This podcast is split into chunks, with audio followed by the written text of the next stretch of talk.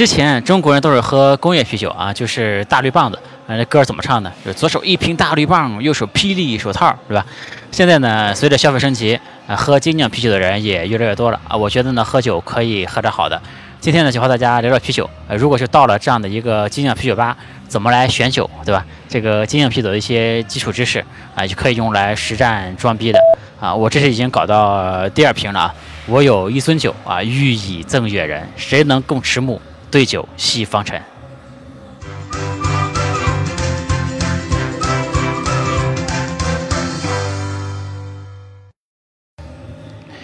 游戏的灵魂，聊科技人文，我是李自然。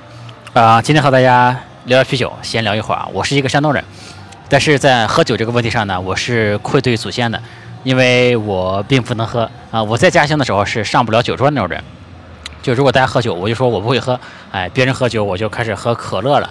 但是呢，这个喝可乐呢，喝到最后，因为喝太多可乐就很难受。那喝酒的人呢，反而没有什么事儿，对吧？因为我们北方人都是讲究啊，一声大笑能几回，斗酒相逢须醉倒，对吧？这个其实我非常不喜欢北方那种劝酒啊、灌酒这种文化，对，我也并不能喝。但是呢，偶尔整两瓶，是吧？这个我也是感到非常开心啊。这个尝尝味儿，是吧？就非常享受。呃，我曾经是一个诗人啊，大家可能看不出来，这个我以前是可以写格律诗词的。所以说，以前喝酒的时候，都是想什么呢？等闲倒尽十分酒，欲兴高吟一百篇，对吧？这个当然现在呢，也很多年没写诗了，哎，后来就开始搞创业，搞这些东西，经历了这么多事儿，呃，现在再喝，感觉就是桃李春风一杯酒啊，江湖夜雨十年灯。那很多年前我在山东的时候，当时其实过得还挺潇洒的，当时干点小买卖什么的，不像现在这么忙。当时一开心呢，就开车跑到青岛去。青岛有个登州路嘛，我们就到登州路喝啤酒。这个是那当时是青岛啤酒厂的这个酒馆的直接接出来的酒，就没经过包装那种，哎，就大家感觉特别好喝。这个而且在我们山东那边呢，包括青岛啊，这个啤酒是可以打在塑料袋里面的。然后当地有那个海鲜摊嘛，哎，那时候其实也没喝过什么精酿啤酒，喝青岛已经感觉是很好的享受了啊。所以说，我觉得这个青春的美好，其实也不在乎用过多好的东西，对吧？不在乎花过多少钱啊，因为青春本身就是最宝贵的啊。所谓这个错过了情深啊，辜负了青春，聚散匆匆，万丈红尘，对吧？那现在再喝酒呢，其实已经没有以前的那种感觉了啊。这个现在再喝酒，酒再高级，对吧？可能上千块钱一瓶的酒也有啊。现在只能说。昔日龌龊不足夸，今朝放荡思无涯，只能这样了。那刚才说的哦，青岛啊，就突然想起来，啤酒这个“啤”字啊，其实大家如果仔细看一下，这个“啤”字只有一种含义啊，就是啤酒。这个词就是专门为这个字就专门为啤酒而发明的。哎，这个啤酒呢，在英语里面，这个德语差不多啊，都念 beer 啊。然后呢，有些欧洲国家是念 beer 啊，你像俄语呢是念 beer。哎，这个音译过来呢就是皮。哎，这个皮呢就是。皮肤的皮，哎，所以说最早呢，这个啤酒啊是皮肤这个皮啤酒，也有人呢叫做这个啤酒，就是脾脏的那个脾，啊，但是不管是皮肤的皮还是脾脏的脾都不好听。一九零三年的时候呢，德国人在青岛建了一个啤酒厂，呃，这个啤酒厂呢就成为了后来青岛啤酒的前身。青岛人还是有文化的，对吧？于是就发明了这个加了一个口字旁，用这个口字旁换掉那个月字旁，哎，就有了今天这个啤酒的啤这个字。那首先我们说一下这个这个精酿啤酒啊和工业啤酒有啥区别，是吧？其实这个东西呢也并没有特别明确的标准啊。当然其实是有一些标准的，比如说会根据酒厂哎酒厂的产量、酒厂的股份比例构成等等，有这样的一些鉴定精酿啤酒的标准。但是我觉得其实都不是特别的合理，也不是特别的科学。所以说呢，其实我提供一个非常简单的方式，就是看味道和价格。这工业啤酒呢，就是味道比较淡，对吧？这工业啤酒，呃，精酿啤酒呢味道就比较浓，而且呢，工业啤酒价格比较低，精酿啤酒呢价格比较高啊。精酿啤酒当然也有便宜的，这个十几块一瓶也有，二十多块钱一瓶也有啊。所以说门槛其实也并不高了，十几块也能喝上精酿啤酒了。现在啊，这个啤酒呢其实是分类是分为两个大类的啊，一个是拉格，一个是艾尔。其实呢，世界啤酒百分之九十的产量都是拉格啤酒，因为工业啤酒就是拉格啤酒嘛。这个现在其实绝大多数的啤酒都是工业啤酒了，所以说。嗯，这个拉格是占到绝大多数的啊，就是百分之九十的产量都是拉格。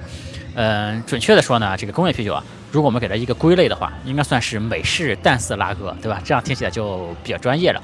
这个所以说，如果说个装逼的话，对吧？你比如说晚上撸了个串儿啊，撸了个串儿，吃了个大这个喝了个大绿棒子，这时候呢，你可以，哎说这个我撸了个串儿，喝了个大绿棒也可以。但你还可以怎么说呢？哎，这时候可以有这个猪一蛋的背景音乐，对吧？说五分熟的炭火烤肉，加一点椒盐，配一杯美式淡色拉格，有钱人的生活，对吧？这样就其实还是撸串加大绿棒，对吧？这个所以从你要从这个角度来说，就我们换一个不太准确的说法啊，就是除了工业量产的美式淡色拉格，哎，这个是工业啤酒，别的啤酒呢，其他的基本上就都是属于精酿啤酒了。我们刚才说到啤酒这个分类哈，就是说啤酒分拉格、艾尔嘛。那很多人觉得啤酒的分类应该是白啤、黄啤、黑啤这样的，对吧？其实那个是啤酒的颜色啊，不是啤酒的分类，因为有一个叫做。这个国际标准啤酒色度的啊，这个国际标准啤酒色度是从一到四十的，就它就跟它是根据这个麦芽的烘焙程度不同，哎，就有不同的颜色。这个按颜色来分类啊，并不是标准的啤酒分类方法啊。就好比我们说这个你用什么手机啊，你是用苹果还是用安卓？哎，这个呢就相当于是艾尔和拉格了。然后呢？你就要看你在用的什么牌子、什么型号，对吧？至于说你用的手机是白的还是黑的还是绿的，那这个其实并不是一个标准的分类方法。所以说白啤啊、黄啤、黑啤这个也不是啊。这个还有人说这个啤酒不是分生啤、熟啤啊、原浆、纯生这些东西吗？那这些东西呢，一般指的是这个工业啤酒的包装处理的工艺的一个分类啊。就因为原浆呢是几乎没经过处理的，就是保质期最短的一种。嗯，没经过处理呢，也可以理解成就是。它保留了这个啤酒所有的风味嘛，所以说就比较好喝，对吧？那生啤呢就经过了这个简易的过滤了，这个它当然也是最大限度的保留了啤酒的风味，它的保质期是三到七天的。那至于纯生呢，它就是又经过进一步的处理啊，其实经历了比较严格的过滤了，这个其中。这个各种杂质啊和大部分的酵母都已经被移除了，哎，小分子的蛋白质还在，哎，啤酒花还在。这时候呢，啤酒就可以保存几个月了啊。这是生啤，那熟啤呢就经过了更加严格的加工，就是有灭菌啊，灭菌后的包装。这时候这个活酵母也没有了，哎，很多蛋白质也没有了，那保质期呢就可以做到一年以上了，哎，当然这个口味也就可想而知了，对吧？当然这个。呃，还有很多人觉得啤酒还有些别的分类方式啊，比如说什么清爽呀、淡爽呀、干爽呀、这个冰爽、超爽这些，这些分类方法就四个字总结，就是都是扯淡，对吧？因为这都是啤酒厂商玩出来的这个噱头而已了。这个我们说到回来说这个艾尔和拉格啊，就这两个有什么区别？哎，其实它俩呢最大的区别就是发酵方式不一样，用的酵母菌呢不一样。艾尔的酵母呢是高温发酵，它发酵温度是十五到二十五度这样子，大概用三到五天能完成这个发酵的过程。而且这个发酵过程中呢，这个酵母是浮在上面的啊，所以说也叫做上发酵。哎，这个拉格酵母呢是在四到十二度下发酵的，它发酵过程需要这个呃十五天或者更久，而且发酵过程中呢，酵母是下沉的，所以也就叫下发酵啊。这个当然。这口味的区别也非常明显，嗯，一喝就能分辨出是艾尔还是拉格了。这个拉格啤酒呢，曾经是非常高级的啤酒啊，因为古时候啊，拉格啤酒是挺难被做出来的，因为拉格啤酒需要很低的发酵温度，往往是十度以下呃才能发酵，而且这个发酵的时间需要很长。哎，我们前面也说了对吧？这个古时候它不像现在，对吧？这个电气化这么厉害，对吧？这个古时候制冷。啊，把控温度都非常不方便，所以说古时候呢，想做个拉格也挺难的。所以当时拉格其实是挺高级的啤酒，但是呢，工业时代之后啊，这个人类科技进步了，对吧？制冷方便了，哎，控制温度也方便了，拉格啤酒呢反而很容易实现大批量的量产，而且呢，这个质量呢是超级稳定的，啊，这个所以说工业啤酒就都是拉格啤酒了，对吧？在中国呢，很长一段时间，这个啤酒啊就等同于大绿棒子，对吧？因为当年这个中国消费能力有限，这个中国人，哎，富裕起来也没几天，而且其实现在呢也不算特别的富裕，对吧？这个当时以中国人的消费水平呢，只能喝，哎，只配喝这种口味很淡的、价格很低的啤酒，对吧？也就是说，其实在中国人的观念里面，这个大绿棒子和啤酒啊是划等号的。这个观念和在国外是非常不一样的。哎，国外其实不会认为啤酒就等于大绿棒子的，中国人都会这样认为的。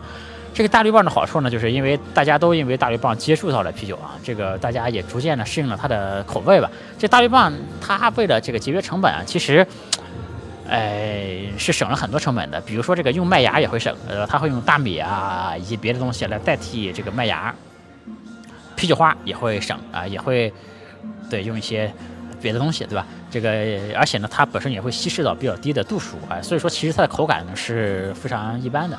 这个就好像中国人呢，喝咖啡的时候，都是从速溶咖啡，对吧？雀巢咖啡开始喝，那后来有机会喝更好的咖啡了，反而会觉得这个口感会难以适应啊。其实精酿啤酒呢也一样，就是你初次喝呢，可能不一定会觉得特别好喝，但是你适应之后，你就会觉得这个大绿棒呢是真的是没法喝的，对吧？有些喝精酿啤酒的人，他叫这个工业啤酒就叫水啤啊，叫尿啤，对吧？这个酒不是很文雅，对吧？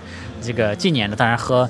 精酿啤酒的人越来越多，这个精酿啤酒的增长速度每年也是以百分之五十以上的速度在增长的，而且是消费升级的一个体现。那这里呢，就说一下精酿啤酒几个重要的流派哈，也推荐几款酒给大家喝。我现在是在上海的啤酒阿姨啊，这个是上海最大的一家这个精酿啤酒吧。北京呢有一家叫天德超市。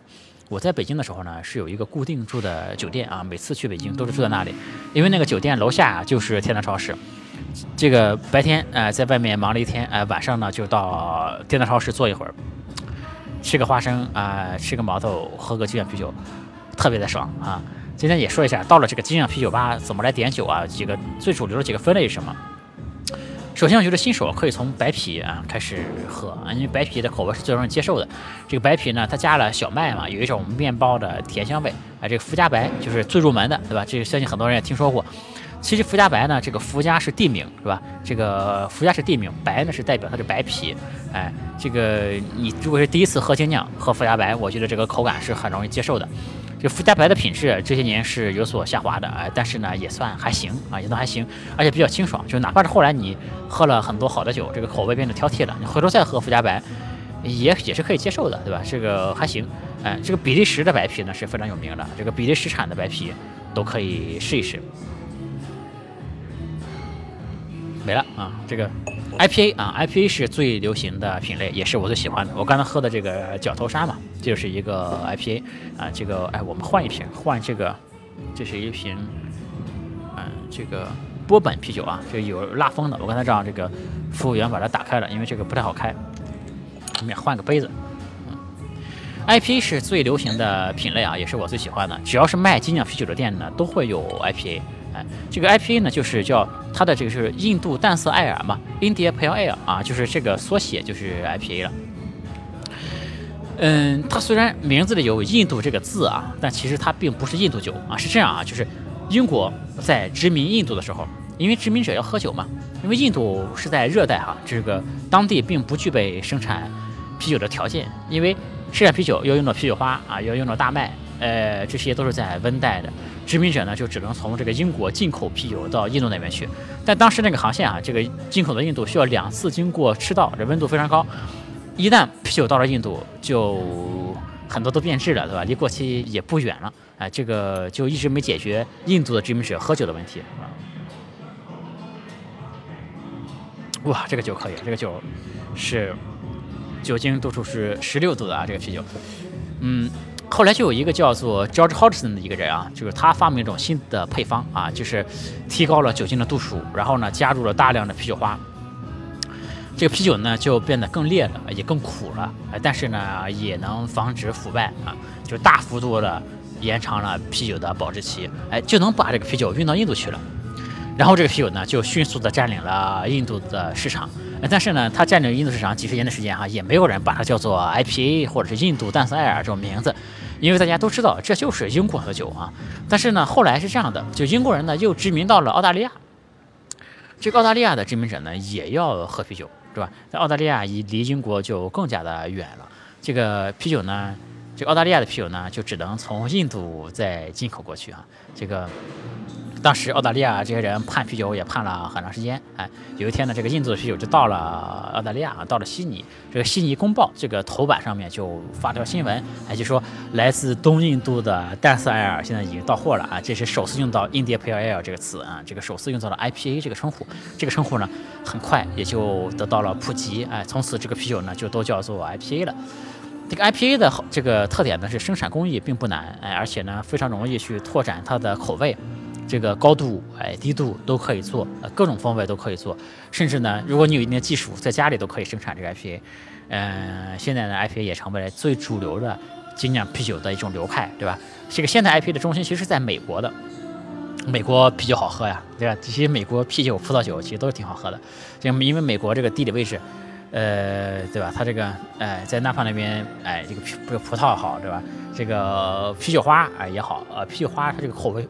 覆盖范围是很广的，这世界上有百分之七十的啤酒花这个种类都是最近几十年在美国培养出来的。这个英式的这个 IPA 啊，这种英国的啤酒啊，它就相对就比较保守，对吧？这个性格，对吧？其实是这样的。这美式呢就比较奔放。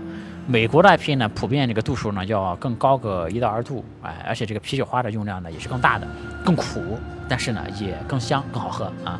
这个 IPA 呢也分很多种，因为啤酒这个分类其实是很复杂的，就如果都展开，把它展成一张树状图的话，其实是一张非常非常大的一个树状图啊。啊，比如说 IPA 就有美式 IPA 啊，双料 IPA。比利时 IPA 啊，黑色 IPA，这个红色 IPA 啊，棕色 IPA，黑麦 IPA，哎，现在比较流行，还有这个浑浊 IPA，对吧？如果你进了一个精酿啤酒吧，呃，你让老板说推荐个浑浊 IPA 喝一喝，对吧？这也是可以的。IPA 呢，如果推荐几款，你你进了一个精酿啤酒吧的话，可以，比如说。嗯，像鹅岛对吧？鹅岛是最普及的、最常见的。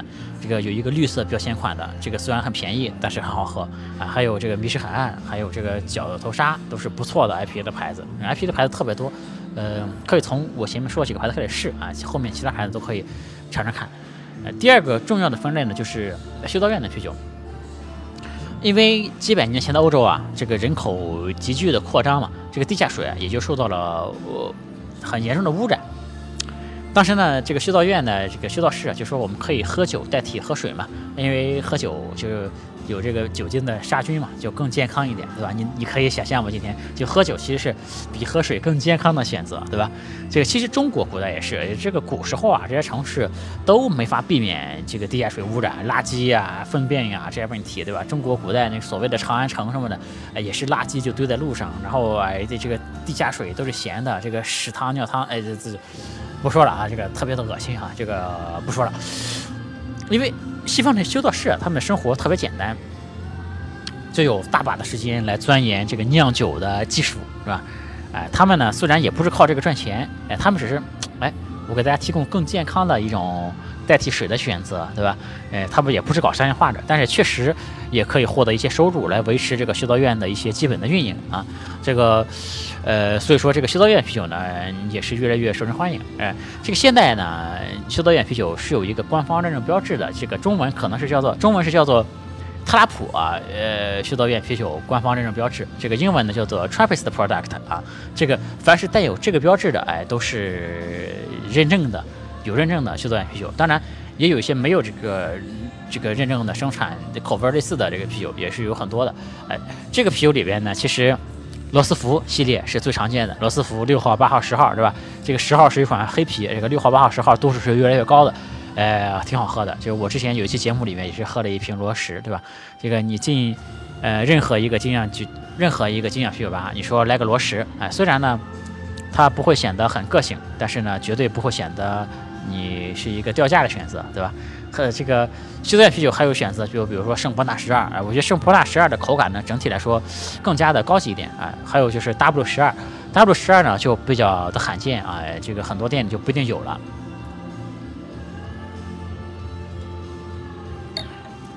还有呢，就是第三个品类，我想说的就是世涛啤酒，那世涛呢也被很多人叫做酱油了。这个西涛啤酒呢，就是比较烈，而且呢是以黑啤为主啊，颜色比较深。这个它是用这个烘烤过的大麦来做的，哎，这个啤酒呢就会有一种焦糊味，哎，口感呢比较丰富。而且这个世涛呢，也是有很多种口味的，比如说牛奶世涛啊、咖啡世涛啊、巧克力世涛啊、燕麦世涛啊等等。所以说很多女生也很喜欢啊，虽然它度数很高，对吧？还有呢，就是帝国世涛。这个帝国呢，就指的俄罗斯帝国，因为它当时是给俄罗斯的皇室喝的。哎，这个帝国这个词呢，其实你如果接触精酿啤酒的话，经常会听到。很多啤酒都有帝国版，比如说还有帝国 IPA，对吧？只要加了帝国的呢，就都比较猛，哎，这个度数就都比较高，因为毕竟是俄罗斯嘛，对吧？俄罗斯曾经是一个啤酒都不算酒的国家，好像在二零一三年之前啊，这个啤酒在俄罗斯是不算酒精饮料的，对吧？呃，这个世涛呢，它呃也有这个过桶的世涛啊，因为比如说我们说工业啤酒，工业啤酒呢都是在这个不锈钢罐里造出来的。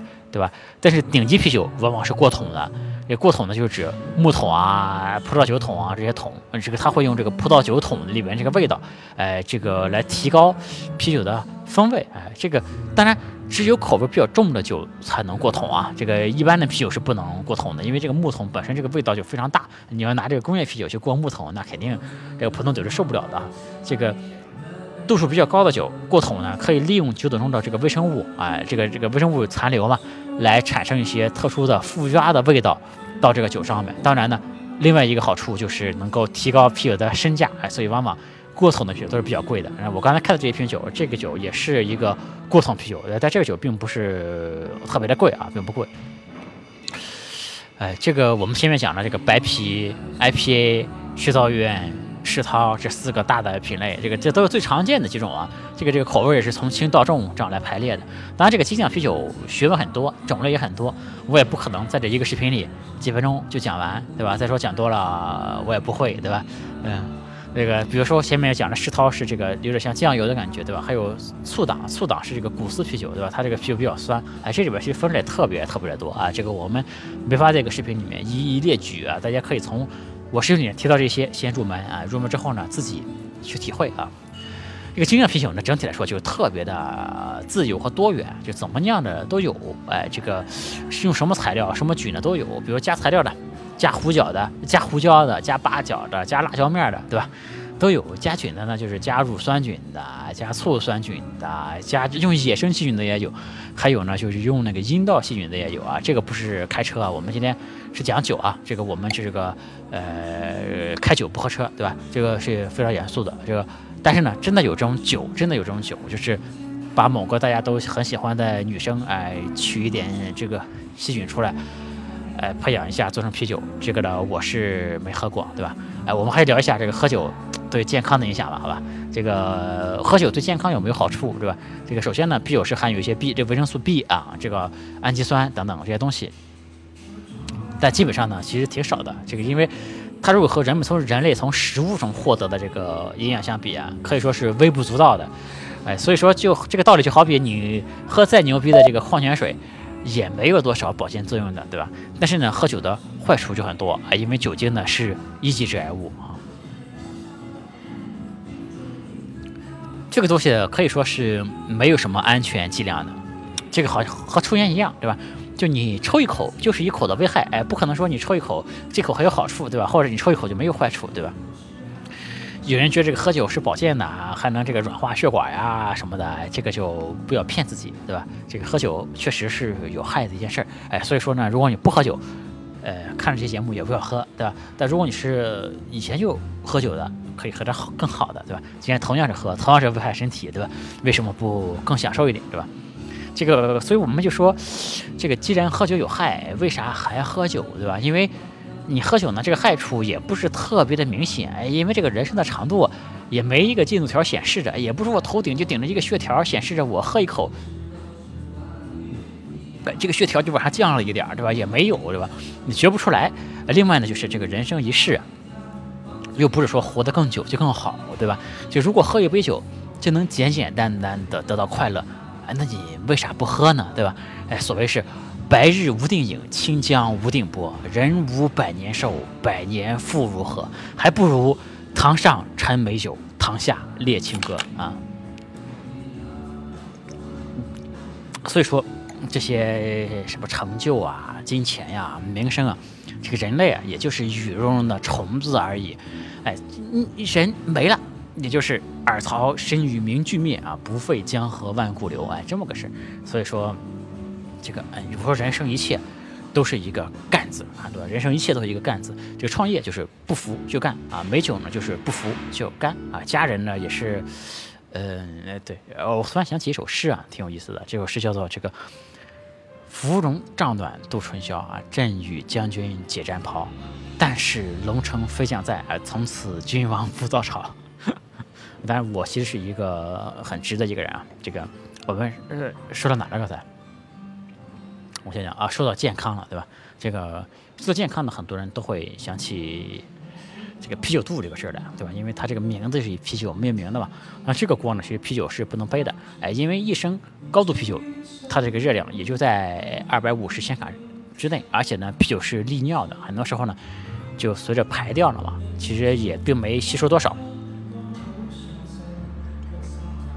这很多不喝啤酒的人肚子也大呀，对吧？就肚子大就锻炼去啊，锻炼去，这个就不要甩锅给啤酒了。我最近呢肚子也有一点起来，对吧？这个很惆怅啊，但是啊没有关系，对吧？呃，何以解忧啊？唯有杜康啊。再有呢，就是人们会经常想到这个痛风啊、嘌呤这个东西。这个其实的啤酒的含量并不高，一升啤酒呢一般不会超过一百毫克的，对吧？这个要是到二两鱼干啊，这个就超过两千五百毫克了。但这里有一个问题，就是啤酒如果和海鲜一起吃的话，这个酒精代谢会抑制乳酸啊，这个会不是这个产生的乳酸会抑制尿酸的代谢的。所以说呢，这个啤酒最好和海鲜不要一起吃啊，单独喝啤酒问题不大。我们最后嗯。说一下这个啤酒杯的选择吧，对吧？这首先呢，很多专业的这个精酿啤酒吧会有那种赏味的杯子啊，以及还有这个底型杯，哎，就是小小的一杯，它主要是起到一个调动味蕾、活跃气氛的一个作用啊，你可以用它来尝一尝味道。再有呢，就是这个郁金香杯啊，郁金香杯，比如说这样的，对吧？这也算是一个郁金香杯，这个它这个收口啊，就能维持住比较丰富的这个啤酒泡沫啊，适合这个酒头。泡沫啊比较丰富的啤酒，比如说苏格兰艾尔，比如说 IPA，对吧？我前面 IPA 也是使这个杯子喝的。比如说这个琥珀拉格，哎，还有一种呢是开口音箱，就比如说这样的杯子，我刚才拿了一个啊，这种这个你看这口是有点打开的，对吧？这是开口音箱，这个香气呢就比较猛烈的能够释放出来，对吧？它就比较适合，比如说喝这个比利时艾尔这种啤酒。还有圣杯啊，比如说这个圣杯，我感觉不是特别的好看啊，但这也算是一个圣杯吧。就是喝修道院啤酒，对吧？当然最原汁原味的感觉就这种圣杯的，因为这个修道士也用这种圣杯，对吧？所以说喝修道院啤酒可以选择这种圣杯。还有一种呢，就是白兰地杯啊，我这里没有啊，这个没有。就是它白兰地杯呢，可以起到一种聚香的作用，这个有点像吧，差不多啊，这个差不多。这个所以说我你看我喝这个这个度数比较高的，这多少度来着？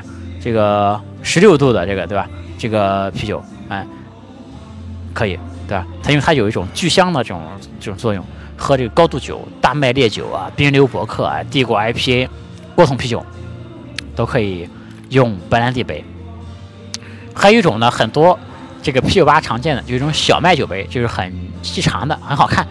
这种呢，主要是可以展示这个气泡的升腾，你可以看到这个气泡从这个杯子底部升到上面，呃，也能也能有这个聚拢香气的效果。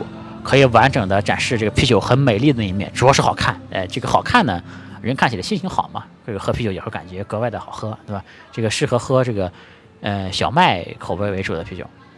当然，这个啤酒啊，说实话，对这个杯子并没有这么挑剔了，因为这世界上最能喝酒的人就是捷克人，对吧？这个捷克人喝酒也就是使马克杯喝，对吧？也没这么多讲究。那德国人也挺能喝的，德国人也就是扎啤杯喝，对吧？美国人也就是品托杯喝，这个。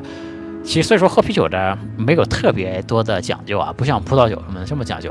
哎，只要有一款合适的杯子，只要有个杯子，倒出来喝，我觉得问题都不大。当然，如果想装逼的话，可以按照我前面的那个理论说两句，对吧？但其实有杯子都能喝。但是这里要说的呢，一定是有杯子喝，不能对瓶吹啊。这个当然万不得已也只能对瓶吹，对瓶吹也不能不喝了，对吧？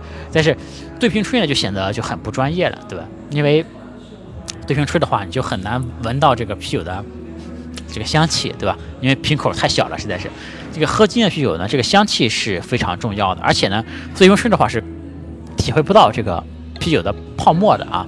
你把它倒到杯子里，能闻到香气，能体会到这个啤酒的泡沫，就会比对瓶吹好很多很多。这里呢，给大家推荐一本书，这本书呢叫做《啤酒札记》啊，这个不是啤酒炸鸡啊，啤酒札记。呃，我前面讲的很多内容也是在这本书里看的。其实精酿啤酒的书呢，我也看过呃好几本，但但是这本书其实讲的还是这个挺有意思的，而且是挺能看得下去的、通俗易懂的一本书。如果是喜欢啤酒的，可以看看这本书啊。这个我的很多内容也是在这本书里出来的。最后说一下这个啤酒怎么保存吧。这个首先呢。就如果你买了精酿啤酒，现在在网上也可以买，对吧？买了精酿啤酒，这个回来要保存嘛。呃，第一注意的呢是要避光，因为精酿啤酒你可以看到，基本都是这种棕色的瓶子，对吧？它不是像大绿棒子那种绿瓶啊。这个棕为啥用棕瓶？主要就是为了起到一个避光的效果，因为啤酒还是比较怕光的，遇到强光是容易变质的。嗯，再有呢就是第二注意的就是要隔热。保存啤酒的这个条件是以五到十度是最好的，因为五到十度呢可以保留这个酵母菌基本的一个活性啊。哎，顺便说一下，这个喝的时候啊，这个温度也是有一点点讲究的，就是越清淡的啤酒啊，嗯，喝的温度就越低。哎，很多人就这个大绿棒子，对吧？这个你不冰镇就没法喝，其实是有道理的呀，真的是有道理的。因为这个淡色拉格最适合喝的温度就是两到四度，对吧？这个，哎，度数越高的啤酒呢？这个相应的温度也要越高，比如说你喝 IPA 就可以放开到接近十度来喝了，对吧？IPA 接近十度是可以的。你要是烈性啤酒，哎，比如像我这个，对吧？这个十五度都是可以的。比如说像帝国世涛，接近十五度也是可以的。因为温度高一点呢，你就能可以喝出这个啤酒中更多的这个呃风味出来。度数比较低的啤酒也显得温度低一点啊，喝个爽，对吧？哎，嗯，所以说现在这个现在我刚从雅加达回到上海啊，也是感觉上海这边天气挺冷的，哎，所以说喝一点这个度数高一点的啤酒，像世涛这样的，对吧？以及像我现在喝的这种，对吧？这就可以在温度这个是比较适合在冬天来喝啊，因为你喝酒的温度可以相对比较高，对吧？这个第三个注意的呢，就是啤这个啤酒的摆放，这个啤酒呢。就是一定要竖着放啊，不能横着，就不能这样就塞到冰箱里啊，不能这样。就因为我们公司以前买过一些啤酒，就是被大家横着塞到冰箱里面。因为这个精酿啤酒呢，我前前面也说过，它是没有经过过滤的，对吧？这个里面会有些沉淀的。就如果你竖着放呢，这个沉淀是在最下面啊，这个沉淀和这个酒液接触面就不大。哎，啊，你如果你躺着放呢？它和这个酒液的就沉淀在这个侧面了嘛，这个和酒液的接触面就很大，而且呢，你喝的时候呢，就更容易倒的时候呢，就更容易把这个沉淀倒出来，对吧？这个更容易被喝到嘴里面去，哎，所以说一定是竖着放的，哎，一定是竖着放的。而且呢，你横着放的时候呢，这个酒液更容易和这个瓶盖来接触，和瓶盖一接触呢，就会这个瓶盖就会被酒液所腐蚀啊，因为毕竟是含有酒精的嘛，就产生一些。化学的反应也会导致这个酒啊，就会没那么好喝，对吧？今天这个啤酒啊，也就和大家分享到这里啊。最近一直都挺开心的，对吧？所谓近来逢酒变高歌啊，醉舞诗狂见欲魔啊，也希望大家如果是以前不喝酒的啊，这节目不要看，对吧？这个不要染上喝酒的习惯。那如果以前喝酒的，可以升级一下。喝喝精酿啤酒，哎，体会一下这种更更加高级的啤酒啊，这个口味是什么样子的？嗯，聊趣的灵魂，聊科技人文，我是李子珍，今天啤酒就和大家分享到这里，我们下次再见，拜拜。家里有几个没人的酒瓶啊，给大家看一下，这个是一瓶罗巴啊，这个视频里也有说到，嗯，这个是 Trappist Product，就是啊修道院认证的一个标志，这一瓶也是个修道院啤酒啊，可以看到它的这个标志就更大一些。这个圣伯纳十二号啊，这是一个相对更有逼格的选择，也是修道院口味的啤酒。哎，邪恶双胞胎一百十天，这个在十套啤酒里算是非常好喝的一款帝国十套。这是一瓶蛇毒，酒精度非常高啊，这酒酒精度是六十七点五度。蛇毒呢，其实还有另外一种包装是七十度的。当时和酒肉朋友啊一起喝酒，这个朋友晚上就睡在我们家沙发上，就没走了。然后我半夜起来一看，人没了，啊，我还吓了一跳。然后呢，再去看。这个自己在阳台上躺着呢啊，这个酒非常的厉害。欢迎加我的个人微信，我的微信号是李自然幺三九零，全拼的李自然，数字幺三九零，李自然幺三九零。我们有一个社群，大家一起来讨论商业、科技、互联网。